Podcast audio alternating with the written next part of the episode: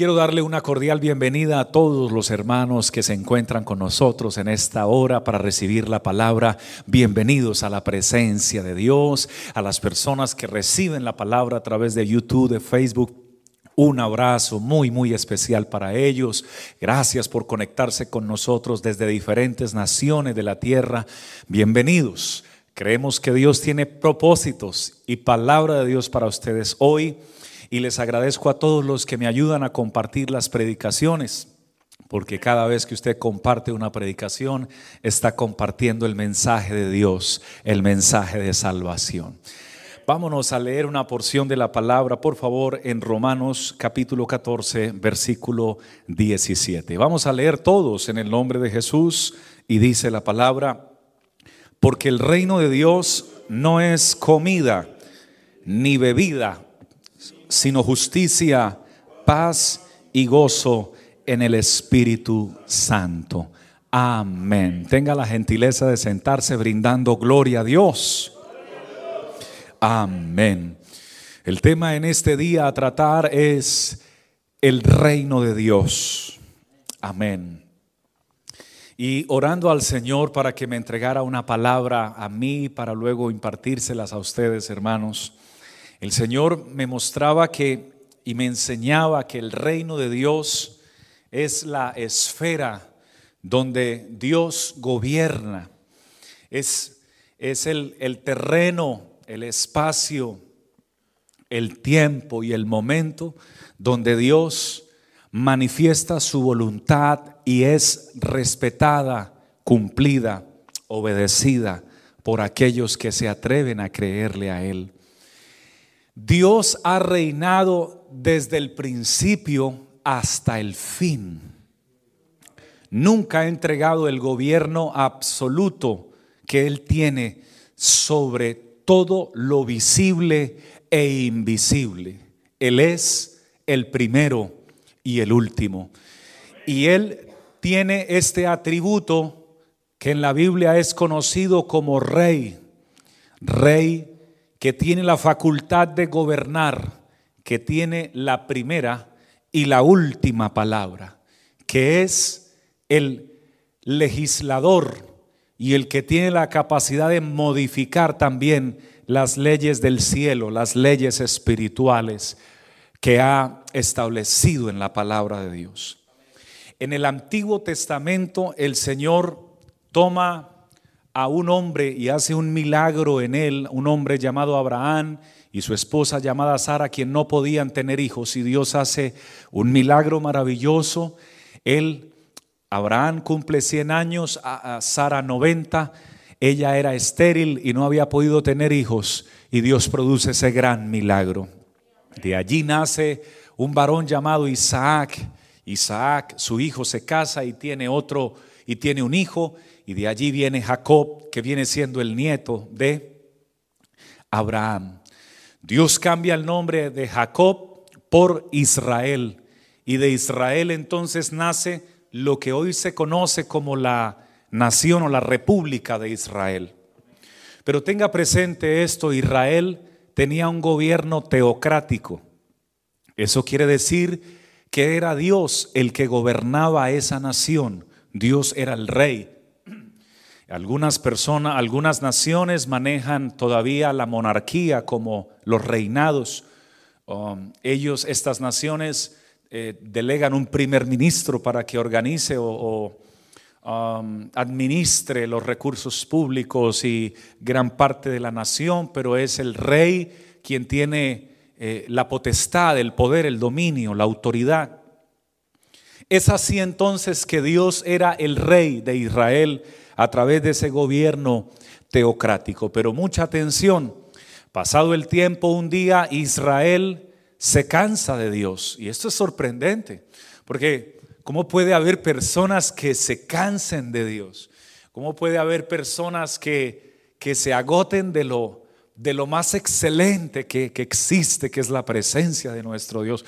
¿Cómo puede haber personas que se harten de Dios? La nación que Él construyó y creó que no existía y que Él la creó a través de un milagro, Ahora se hace grande, se hace fuerte, ahora tienen ejércitos, ahora para esa época tenían eh, miles y miles de personas, tenían ciudades construidas, amuralladas, armamentos, ejércitos en orden y ahora dicen, ya no queremos que ya no queremos que Dios, el rey, nos gobierne. Queremos un rey como las demás naciones, un rey que podamos ver, que podamos tocar con nuestras manos. Así como los, los países vecinos tienen un rey, queremos un rey físico y no queremos que Dios siga siendo el rey de nuestra vida. Y entonces, como Dios no obliga a nadie, porque si hay un atributo que tiene Dios también es la caballerosidad. Dios no obliga a nadie. Por eso es que nosotros no presionamos a nadie a venir a la iglesia. Los invitamos, los animamos, los esperamos, oramos, clamamos por ellos, pero no los presionamos. Porque Dios no es Dios de presión es Dios de invitación. Si alguno quiere venir en pos de mí, dice el Señor. Amén. Entonces, este Dios dice, no me quieren más como rey, ¿ok?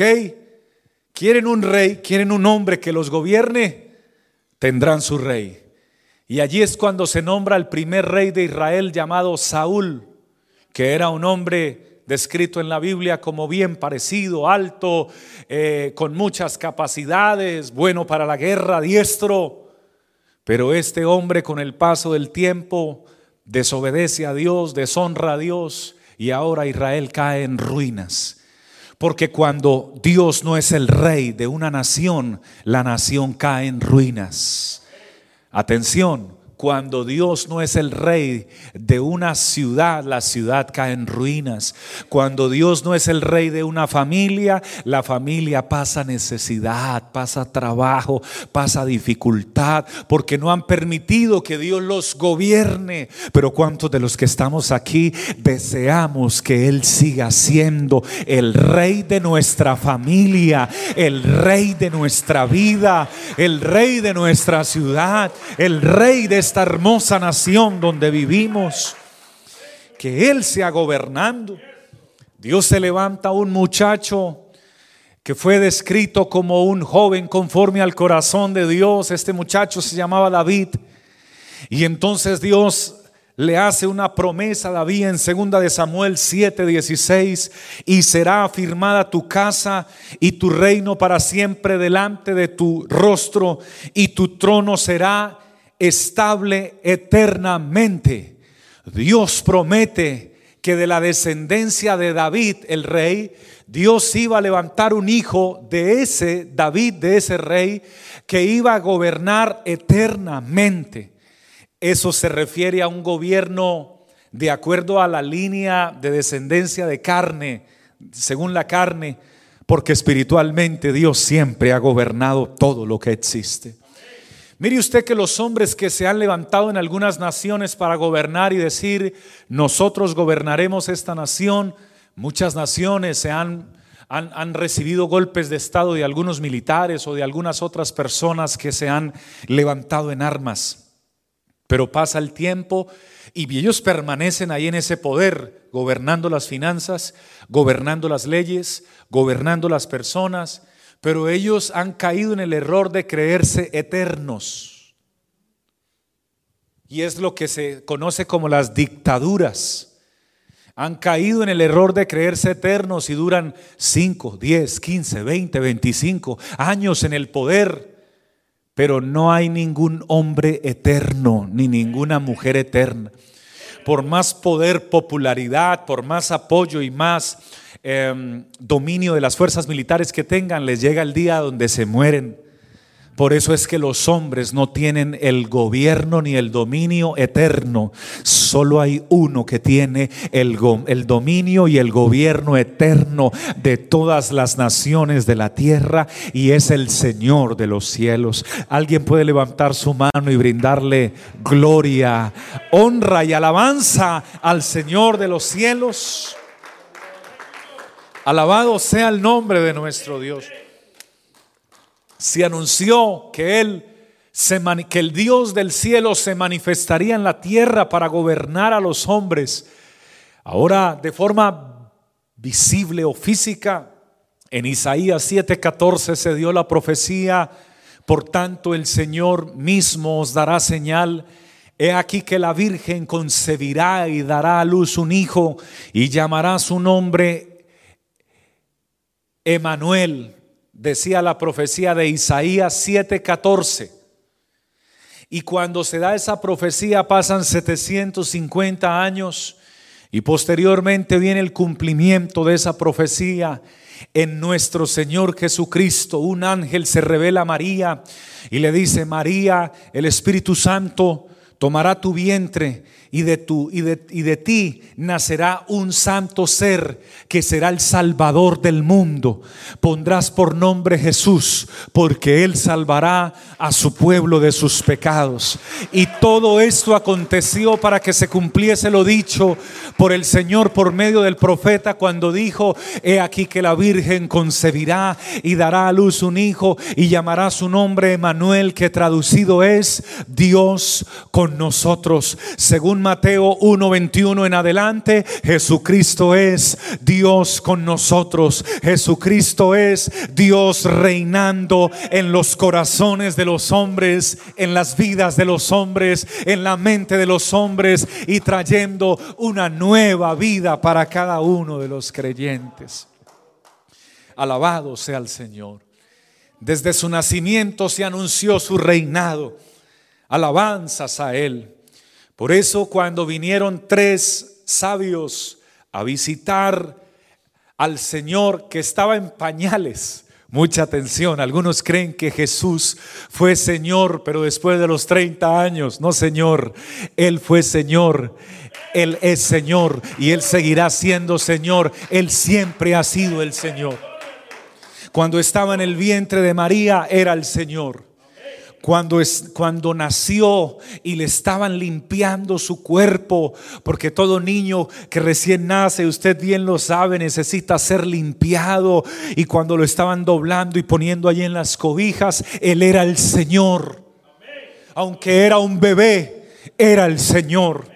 Tres sabios lo entendieron, tres sabios que venían de diferentes lugares y vinieron y se postraron delante de ese bebé, porque no era un bebé más, era un bebé que tenía la profecía de que iba a ser el rey de Israel y no solo el rey de Israel, es el rey de todas las naciones de la tierra, es el rey de los reyes. Y vinieron esos tres sabios y le trajeron presentes, incienso, oro y mirra. Y el oro representa la divinidad. El oro era el regalo que se le traía a los reyes. Cuando alguien, cuando un dignatario diplomático político visitaba a un rey, su regalo era una porción de oro o algo que tuviera oro. Y ahora Cristo estaba en pañales, pero ahora vienen y le presentan oro porque Él es el rey. Alabanzas al Señor Jesús. Oh, gloria a Dios. Por eso el ángel le dice a María que no se sorprendiera de lo que iba a pasar con ese bebé le dice el ángel a María en Lucas 1, 32, 33, este será grande y será llamado Hijo del Altísimo y el Señor le dará el trono de David, su padre, y reinará sobre la casa de Jacob para siempre. Y viene, escuche lo que viene a continuación, y su reino no tendrá fin. Alabado sea el Todopoderoso. Él es bueno y Él está en este lugar. Así que en esta hora estoy presentándoles cómo Dios ha venido gobernando desde siempre y arranqué desde el principio, luego con Israel, ahora con la manifestación de Dios en carne, pero ahora Él crece, cumple 30 años y comienza su ministerio. ¿Cuál fue el ministerio de Jesucristo? venir a predicar la buena noticia de salvación para todos los que estábamos perdidos en el pecado que éramos todos. Porque el pecado entró en el, en el mundo, Romanos 5:12, el, el pecado entró en el mundo por un hombre y por el pecado vino la muerte y así la muerte pasó a todos los hombres Atención, lo que está diciendo Romanos 5:12 es que Dios no nos creó para que muriéramos. Lo que está diciendo Romanos 5:12 es que Dios nos creó para que viviéramos para siempre. No nos creó para que nos eh, hiciéramos jóvenes y luego ancianos y luego muriéramos. No nos creó para envejecer. No nos creó para enfermarnos. Dios no nos creó para deprimirnos. Dios no nos creó para vivir peleando, para vivir en conflicto. Dios no nos creó para vivir en tristeza. Dios no nos creó para vivir dependiendo de, una, de un medicamento. Dios no nos creó para vivir eh, sumidos en, en la soledad. Dios no nos creó para sentirnos menos ni para sentirnos abandonados. Él nos creó para que viviéramos eternamente, porque la presencia de Él vivía dentro del corazón de Adán y Eva.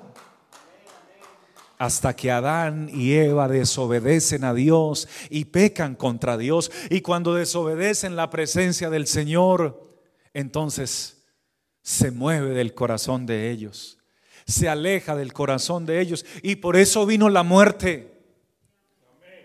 Así la muerte pasó a todos los hombres, por cuanto todos pecaron.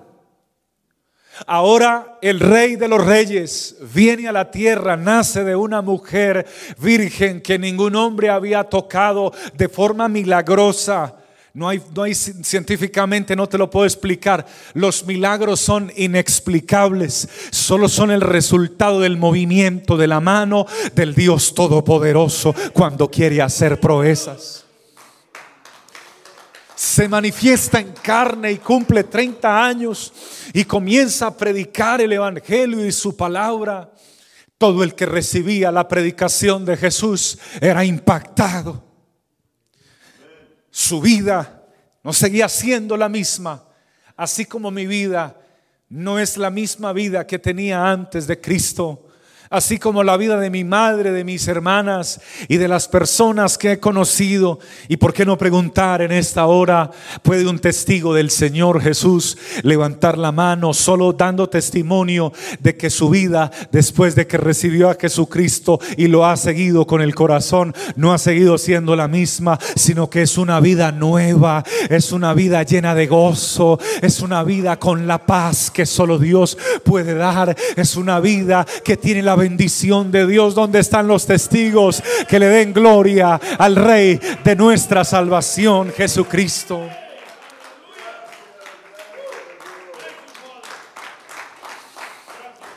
Porque antes Él no reinaba en nuestra vida.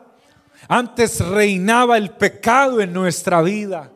Antes reinaba nuestra voluntad en nuestra vida. Escúcheme, por eso decíamos muchos de los que estamos aquí, de los que nos escuchan a través del internet, decíamos, yo hago con mi vida lo que yo quiera. Sobre todo cuando se enojaban o no se enojábamos. Y algunos ya le ponían otras palabras más fuertes. Yo hago con mi vida lo que se me da la... Así habla el que no ha conocido a Jesús. Porque el que ha conocido a Jesús ya no hace con su vida lo que quiere ni lo que se le da su voluntad. Ya él sabe que tiene un rey en su vida que lo gobierna, que lo dirige, que lo ayuda, que ilumina sus pies, que lo guarda de caer en las arenas movedizas del pecado, que lo guarda de las trampas del enemigo, que nos lleva a un lugar seguro. Alguien le puede dar una alabanza de amor a ese rey que está aquí en este lugar. Alabado sea el Señor. Se pone muy importante esta palabra a continuación. Por favor, cinco sentidos, todos concentrados aquí en la palabra. Preguntando los fariseos, preguntando los fariseos cuándo había de venir el reino de Dios. Y se lo preguntaron a la persona correcta. Porque hay personas que quieren acercarse a Dios, pero le preguntan a personas que están más lejos de Dios de lo que usted está. Y ese es un gravísimo error. No reciba consejos de personas que no están llenas del Espíritu Santo, del conocimiento de Dios, de la palabra de Dios y que están viviendo para Dios. Aunque el consejo parezca bueno, no es bueno. Acérquese a Dios. Él es el mejor consejero. En Isaías 9:7 dice que Él es consejero Amén. En Lucas 17, 20 y 21 se acercaron estos fariseos preguntándole a Jesús, el, el, más indicado, cuándo había de venir el reino de Dios. Y el Señor le respondió diciendo, el reino de Dios no va a venir con advertencia, ni dirán, helo aquí o helo allí. No, dijo el Señor, porque el reino de Dios entre vosotros está. Jesús testifica y declara que Él ha traído el reino de Dios a la tierra. El reino de Dios sí tiene su sucursal en el cielo, pero el rey se vino del cielo a la tierra y se manifestó en carne y Él sigue reinando allá, pero también vino a reinar aquí. El reino de Dios entre nosotros está. Jesucristo tiene el mando, el gobierno, la autoridad, el reinado y la potestad sobre aquellos que querramos decirle, no queremos nosotros gobernarnos a nosotros mismos, tampoco queremos que nos gobiernen los hombres, porque los hombres se equivocan, hermano. Yo anhelo que me gobierne el rey que entregó su vida por mí en la cruz del Calvario, pero que resucitó al tercer día por mí en la cruz del Calvario y que vive por los siglos de los siglos y su nombre es Jesucristo el Señor. Yo quiero que Él gobierne mi vida. Alabado sea el Todopoderoso. Así que no espere llegar al cielo para conocer el reino de Dios. No, el reino de Dios ya está aquí.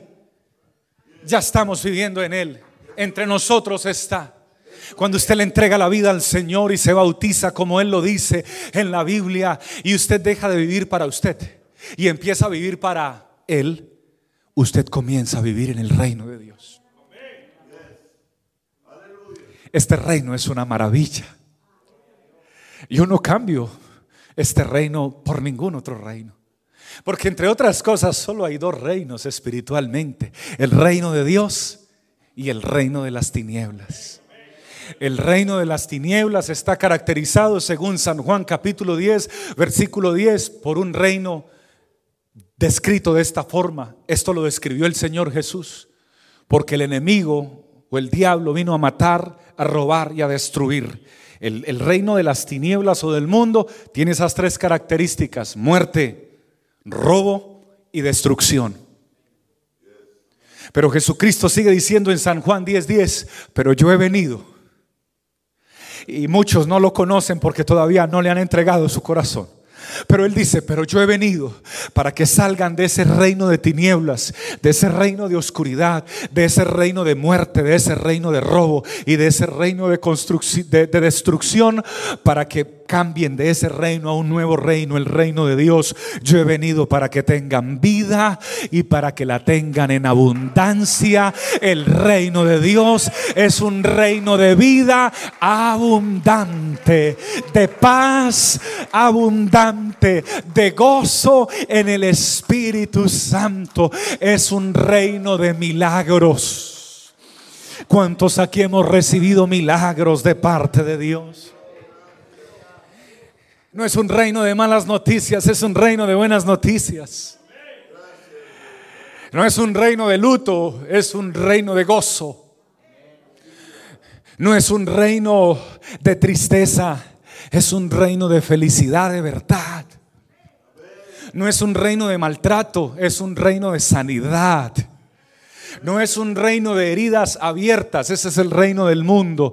Es un reino donde Dios sana las heridas, las sana para siempre y no vuelven a doler nunca más. Sí quedan las cicatrices, pero no hay dolor. Cuando se ven las cicatrices es el motivo para levantar los ojos al cielo y decir, un día estuve herido, pero el médico de médicos sanó la herida que había en mi alma y en mi corazón y hoy no me duele Hoy tengo gozo y alabanza en mi boca para Él. Alguien tiene alabanza para Él. Alguien tiene loor, exaltación y tributos para el Rey que está aquí. Alabado sea el Señor Jesús. Brindemos gloria a Dios. Pero viene algo muy importante a continuación. Y también le ruego que esté atento porque Dios te quiere decir algo, hermano querido, hermana querida. Romanos capítulo 14, versículo 17 dice, porque el reino de Dios no es comida ni bebida. Esto tiene que quedar muy claro para todos. Porque hay personas que solo buscan a Dios para que Dios les dé comida o bebida o vestuario o dinero. Y Romanos 14, 17 te dice que el reino de Dios no es comida ni bebida. Aunque el contexto del, del, capítulo 14 se está refiriendo a que algunas, se está refiriendo a esto porque el reino de Dios no es cuestión de qué comer o beber determinadas cosas. Lo que habla el capítulo 14 es que algunos consideraban que podían comer algunas cosas y que no podían comer otras cosas. Ese es el contexto. Y, no es qué se puede comer ni qué no se puede comer. Y tampoco es acércate a Dios para que Dios te dé comida, bebida y dinero. Tampoco es eso. Dios bendice, por supuesto que sí. Creemos que Dios bendice, por supuesto que sí. ¿A cuántos nos ha bendecido y sostenido el Señor? A todos los que estamos aquí. Pero ese no es el centro del reino de Dios.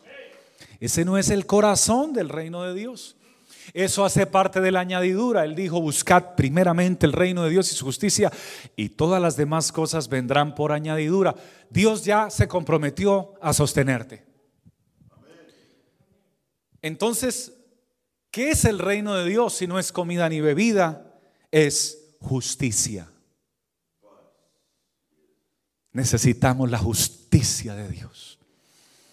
¿Cuántas personas necesitan que Dios les haga justicia. Porque los hombres han sido injustos con ellos.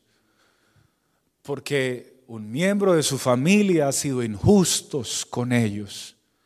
Porque su papá o su mamá fue injusto con su hijo, con su hija, cuando la abandonó, cuando se marchó, cuando los dejó. ¿Cuántas personas necesitan la justicia de Dios? Porque porque un tío hizo daño, porque una tía hizo daño, porque un vecino hizo daño, porque un desconocido hizo daño, porque alguien que ni siquiera conocían vino y atentó y dañó y maltrató. ¿Cuántas personas necesitan que Dios les haga justicia ante la ley, ante otras personas, ante su propia familia? Permítame contarle algo. Richard Phillips Pasó 46 años en prisión por un crimen que no cometió. Ha sido el ciudadano estadounidense que más tiempo ha pasado en la cárcel por un crimen que no cometió. Lo acusaron de asesinato a sangre fría. Y quien lo acusó fue un, un familiar cercano del muerto. Philip Richard jamás se declaró culpable aunque le recomendaban, declárate culpable y que te pueden acortar la pena y puedes salir más pronto de acá. Pero él decía, yo cómo me voy a declarar culpable en algo que no soy culpable. Y jamás se declaró culpable. Tenía 27 años, esposa y dos hijos, cuando fue declarado culpable y llevado a prisión. Pasado el tiempo, su esposa dejó de creer que era inocente y también creyó que era culpable sus hijos crecieron creyendo que era culpable e hicieron su propia vida. Después de unos meses nadie le iba a visitar porque todos consideraban que era un asesino y que merecía la justicia y que era culpable. Luego unos estudiantes de, de leyes estuvieron mirando casos como normalmente lo hacen en cárceles para hacer sus prácticas y se encuentran con el caso de Richard Phillips. Él les cuenta su caso y dice, soy inocente. A mí me acusó un hombre, pero no hay ninguna prueba. Es la palabra de él. Él dice que me vio, pero no hay una grabación, no hay huellas mías. Es más, nunca he visto al que murió, nunca platiqué con él, no sé quién es, soy inocente. Y unos estudiantes sin experiencia comenzaron a indagar el caso, comenzaron a estudiar, comenzaron a buscar las pruebas, porque Richard no tenía un abogado que peleara por él ni que lo defendiera. Pero estos estudiantes comenzaron a hacer el trabajo y después de 10 años de investigación encontraron que Richard era inocente y van a la corte y ahora el juez, después de recibir todas las pruebas, dice definitivamente Usted, señor Richard Phillips, ha pasado 46 años en prisión, pero hoy puedo declararle libertad porque usted es inocente, usted no ha matado a nadie ni ha asesinado a nadie. Le privamos de su vida, le privamos de, de, su libertad, lo metimos, lo encerramos siendo un joven de 27 años, ahora ya es un, un hombre adulto con más de 70 años. Y lo que el Estado puede hacer por usted es indemnizarlo con 1.5 millones de dólares para que pueda disfrutar los años que le queden ese dinero. A lo que él respondió, 1.5 millones no cuestan 46 años de libertad. Y él decía que logró sostenerse, porque cuando su esposa lo abandonó, sus hijos, cuando todos se olvidaron de él y cuando sentía que se volvía loco en la cárcel, agarró una pintura y agarró unos, unos, unas hojas y comenzó a dibujar y a pintar y que encontraba, que encontraba que su mente se ocupaba en el arte y en la pintura. Luego que salió de allí, montó su lugar de su, su, su tienda de arte. Pero mientras yo escuchaba esta historia, pensaba, ¿Y cuántas personas más estarán así alrededor del mundo? Porque la justicia de los hombres falla. La justicia de los hombres tiene margen de error. Hace unos años fue él, hace otros años fue una persona que yo pastoreé y que Dios nos guarde a todos. Pero la justicia de los hombres falla. Por eso el reino de Dios no es comida ni bebida, sino justicia, porque la justicia de Dios no falla, la justicia de Dios permanece para siempre. Dios manifiesta su poder y se glorifica a través de su justicia. Dios hace justicia con los que nadie puede, con los que no encuentran quien haga justicia por ellos. Dios la hace por ellos. Alabado sea el Señor. Pero también el reino de Dios es gozo. Por eso nosotros vivimos llenos de gozo. Y cuando tenemos pruebas, nos gozamos en nuestras pruebas. Creo que no me escucharon todos. Esto hay que entenderlo. Esto es espiritual. Cuando tenemos pruebas, nos gozamos en nuestras pruebas y viene una más profunda. Y cuando tenemos debilidades, nos gozamos en nuestras debilidades. Por eso el débil en el reino de Dios, en el reino de Dios, esto solo podemos decir los que estamos en el reino de Dios. El que está en el reino de las tinieblas, el débil que dice, débil soy. Pero el que está en el reino de Dios, cuyo rey es Jesús, dice, diga el débil, fuerte soy. Nos gozamos en nuestras debilidades sabiendo que Dios traerá provisión sabiendo que Dios traerá nuevas fuerzas, sabiendo que Dios nos hará justicia, aunque pasen los meses y los años, Dios es justo, hermanos. Gozo es paz. En el reino de Dios vivimos en paz. Diga conmigo en paz. Vamos, dígalo con más gozo. Diga en paz. Hermano, viva en paz. En su casa viva en paz. Con su esposa y eh, con su esposa viva en paz. Varón, viva en paz con su esposa. Si a ella le gusta el conflicto, déjela que haga conflicto sola. Usted viva en paz. Mujer, si es al contrario, si es él el que hace conflicto, déjelo solo que haga conflicto. Usted viva, usted tiene un rey que gobierna su vida. Viva en la paz de Dios. Pastor, pero ¿cómo hace uno? Es que, pastor, si usted viviera con él, no, Dios me guarde de vivir con él. Te tocó a ti. Ay, pastor, sí, te tocó a ti. Porque, y finalmente tú lo escogiste, ¿no? ¿A quién vamos a culpar? O tú, tú la escogiste a ella, tú lo escogiste a él. Nadie te obligó a estar ahí. Ay, tiene toda la razón. Exacto. Entonces, como tú fuiste el que tomaste la decisión, en vez de huir, Huir no es la solución. Y conflicto tampoco. Entonces, ¿cuál sería la solución? Cambiar de reino. Porque el conflicto es del reino del mundo, de las tinieblas. Y el huir no te soluciona el problema porque al huir, tarde o temprano vas a necesitar a alguien que te, que te ame, que te quiera, que te sustenta y te puede salir peor. Diez veces peor o cien. He atendido casos de personas que huyeron buscando una mejor opción y les salió peor. Y dejaron ese para buscar una mejor y les salió peor. Y ya el cuarto no les salió peor, sino peor. Y ahí está más grave todavía. Así que queridos y queridas, el huir del problema no soluciona el problema. Pero hay alguien que sí tiene poder para solucionar el problema. Es el rey del cielo, es el rey de reyes, es el Señor Jesucristo. Él sí tiene el poder. Cambia de reino, cambia de mente, cambia de vida, cambia de corazón. Deja que Él te cambie y comenzarás un nuevo amanecer para tu vida. Alabado sea el Señor. Comenzó el, comenzó el conflicto con tu cónyuge, déjalo que conflicte, déjalo que se conflicte solo y tú descansa en la paz de Dios. Pero pastor, ¿cómo me lo aguanto? Váyase a la habitación y ore, ponga alabanzas con buen volumen y póngase a alabar a Dios. No viene a tocar la puerta fuerte, vaya y haga el mercado, váyase a la tienda, ocúpese, vaya a otro lugar, eh, descanse en la paz de Dios y cuando regrese ya las aguas van a estar más tranquilas. No, pastor, yo que voy a ir a la tienda. Bueno, cuida la mascota, lleva la mascota a dar una vuelta por el parque. Haga algo, pero no pelee. Porque la pelea no es de Dios. Porque la pelea te aleja de Dios. Porque la pelea te va dañando el corazón. Lo dicen los doctores. Cuando tú te peleas te alteras.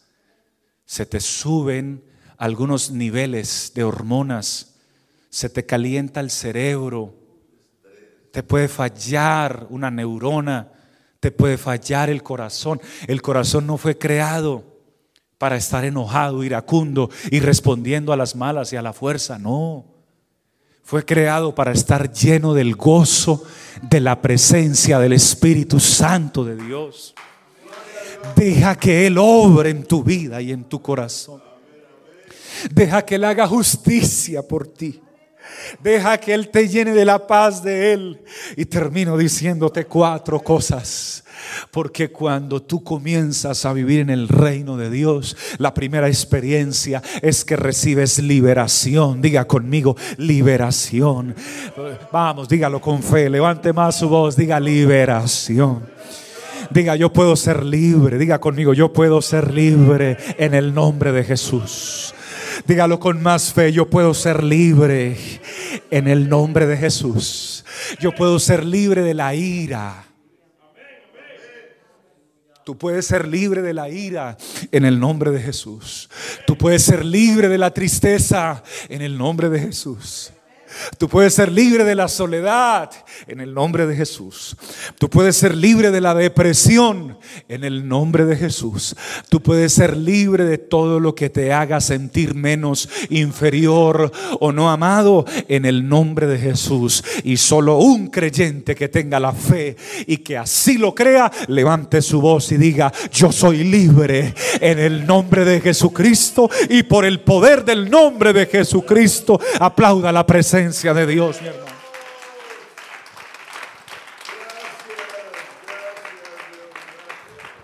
Alábelo, mi hermano. Él está en este lugar. Alábelo con vida, alábelo con fuerza.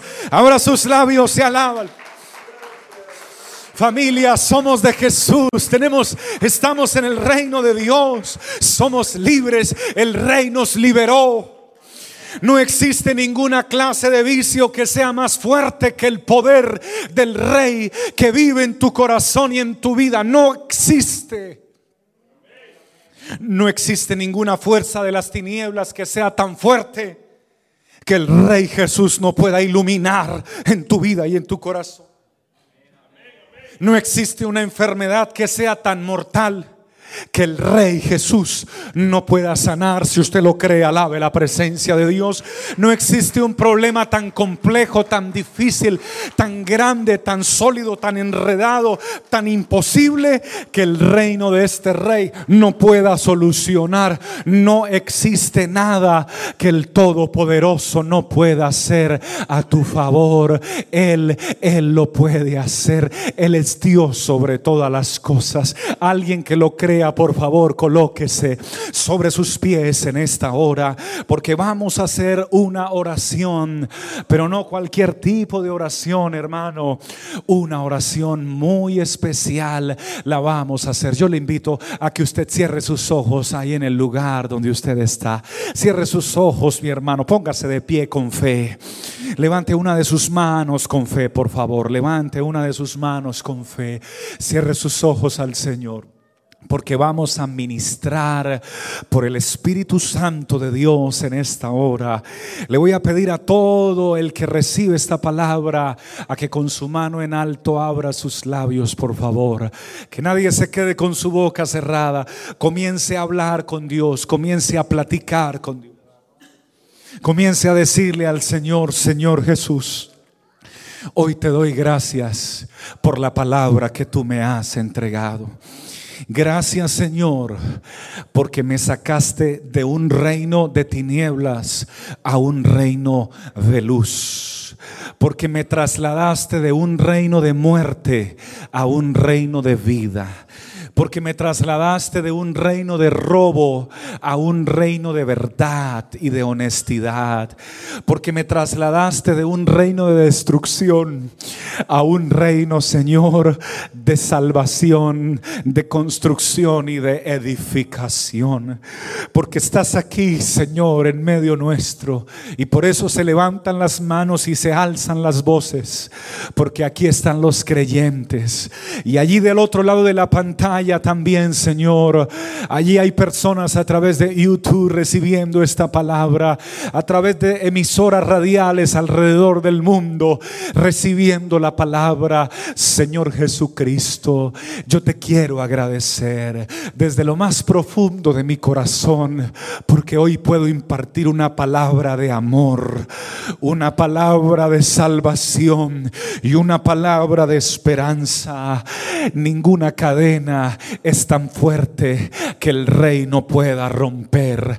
Si hay alguien que tenga una cadena de adicción, si hay alguien que tenga una cadena de alcohol, si hay alguien que tenga una cadena de depresión, si hay alguien que tenga una cadena de soledad, alguien que tenga una cadena que lo atormente, que no lo deje dormir tranquilo, que no lo deje vivir en paz, todos los hermanos de oración de esta iglesia van a comenzar a clamar conmigo en este momento.